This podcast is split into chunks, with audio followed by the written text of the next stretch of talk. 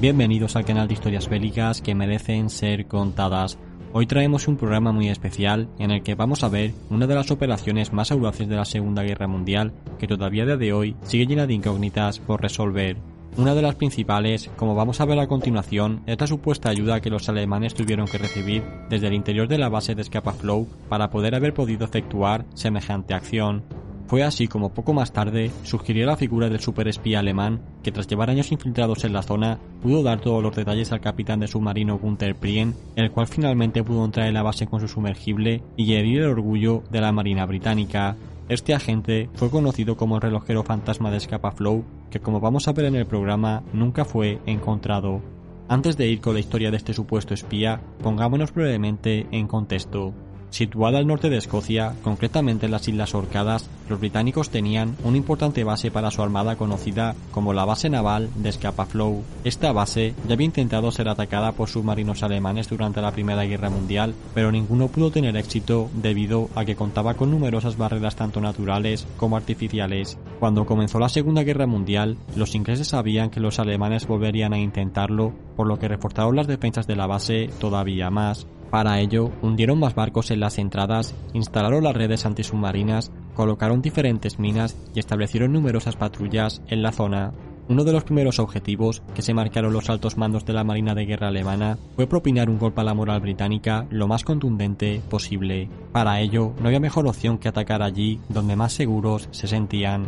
La misión de colarse en esta base impenetrable le fue designada al teniente de navío Gunther Prien a los mandos del submarino U-47. Para el día 13 de octubre de 1939, Gunther llegó a la entrada de la base con su submarino, tras lo cual pudo adentrarse sin ser visto en el interior de la misma. Tras sortear todos los obstáculos y patrullas, el submarino alemán disparó a dos acorazados británicos, pudiendo hundir a uno y dañar al otro. Una vez que vio que sus torpedos habían impactado, Gunther pudo salir de la base sin ningún problema y regresó a Alemania. A pesar de que el daño material no fue determinante para nivelar la balanza entre las dos marinas enfrentadas, sí que supuso un golpe a la moral británica y una total humillación para ellos. Tanto fue así que una vez que los mandos británicos analizaron la operación, determinaron que era completamente imposible que un submarino alemán hubiera podido llevarla a cabo sin ningún tipo de ayuda desde el interior. Así pues, la conclusión que sacaron fue que tenían espías alemanes infiltrados en la zona en base a esto, enviaron al lugar a numerosos agentes del servicio de contraespionaje del MI5. Su misión era la de encontrar y arrestar al supuesto espía alemán que había hecho posible semejante operación. Curiosamente, la llegada de todos estos agentes secretos solo hizo que la confusión entre la población aumentase y muchos vecinos y militares empezaron a ver a supuestos espías alemanes por todas partes. Tras dos años de búsqueda en los que no encontraron nada, un periodista estadounidense publicó un artículo en el que contaba toda la historia del superagente alemán que había sido el artífice de esta operación. La identidad del apodado Fantasma de Scapa Flow, en base a las investigaciones del periodista Kurt Rice, correspondía a un veterano alemán de la Primera Guerra Mundial llamado Alfred Bering. Nacido en 1875, Alfred era un hombre bastante solitario que se había dedicado por entero a la única pasión que tenía en la vida, siendo esta el mar. Durante la Gran Guerra había sido oficial de la Marina alemana, destacándose por ser un hombre muy atento y observador. Tras la finalización de la guerra, Alfred se hizo relojero, trasladándose en 1921 a Francia con la misión de recopilar información sobre la Marina francesa mientras utilizaba su oficio de relojero como tapadera. Para 1927 fue llamado a Berlín y allí se le otorgó una nueva identidad para que fuese suelo británico y comenzase a investigar las defensas de la base de Scapa Flow.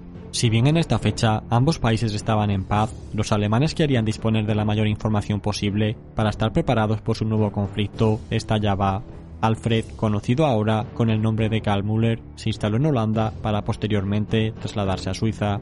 Este supuesto agente iba ganándose la confianza en estos países para ir obteniendo sus respectivas nacionalidades y seguir perfeccionando su tapadera Todas estas acciones le darían resultado en 1930, cuando finalmente pudo irse a vivir a Londres gracias a su pasaporte suizo. Allí tuvo que esperar dos años más, siendo conocido entonces por el nombre de Albert Ortel.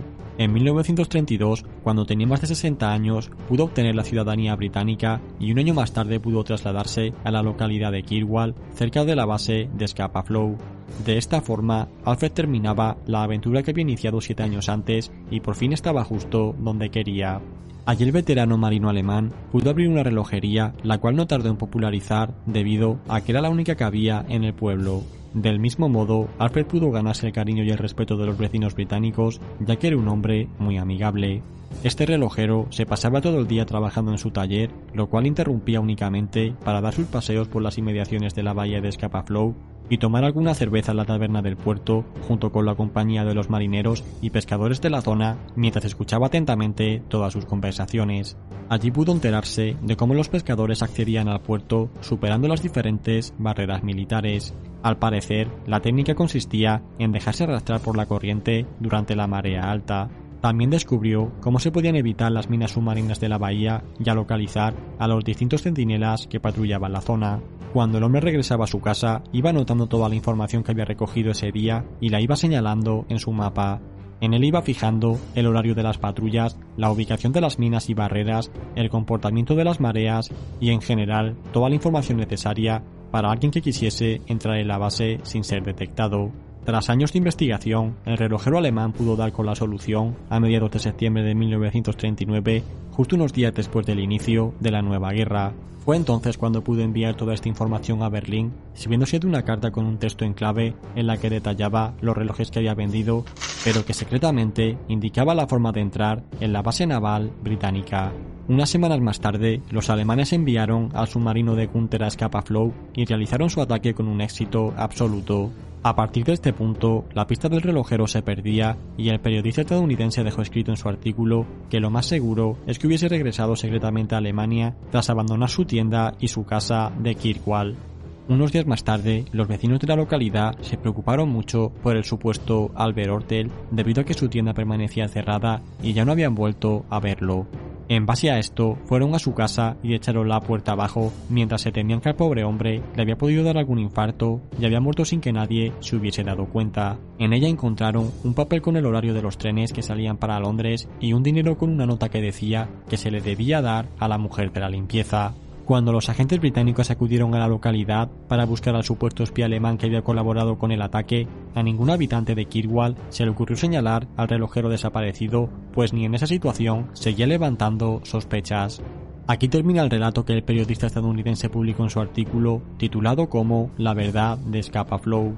Una vez que este se hizo viral y esta historia comenzó a correr tanto por Gran Bretaña como por Estados Unidos, los agentes británicos fueron a comprobar si esta historia era cierta y de ser así, cómo podían haber pasado todo aquello por alto. La sorpresa que se llevaron fue de nuevo total cuando tras interrogar otra vez a los vecinos, nadie dijo conocer a ningún relojero llamado Alfred Ortel ni pudo dar con ninguna relojería en la ciudad. En resumidas cuentas, se comprobó que la historia era completamente falsa y fruto únicamente de las ganas de protagonismo de un periodista que no había tenido otra cosa mejor que hacer. Esta historia de superespías se hizo tan popular que llegó incluso a llegar a Alemania, los cuales rápidamente afirmaron que todo lo dicho era verdad. Con esto pretendían terminar de desquiciar a los servicios de contrainteligencia británicos y dar la impresión de que tenían gente infiltrada en todas partes con la capacidad de llevar a cabo estas operaciones. A pesar de que tras rigurosas investigaciones se determinó por todas todas que esta historia era falsa, aun cuando terminó la guerra, el jefe de servicio secreto del MI5 británico afirmó que el ataque que los alemanes hicieron en Scapa Flow era totalmente imposible de hacer si no se contaba con información totalmente actualizada que alguien les hubiese facilitado desde dentro.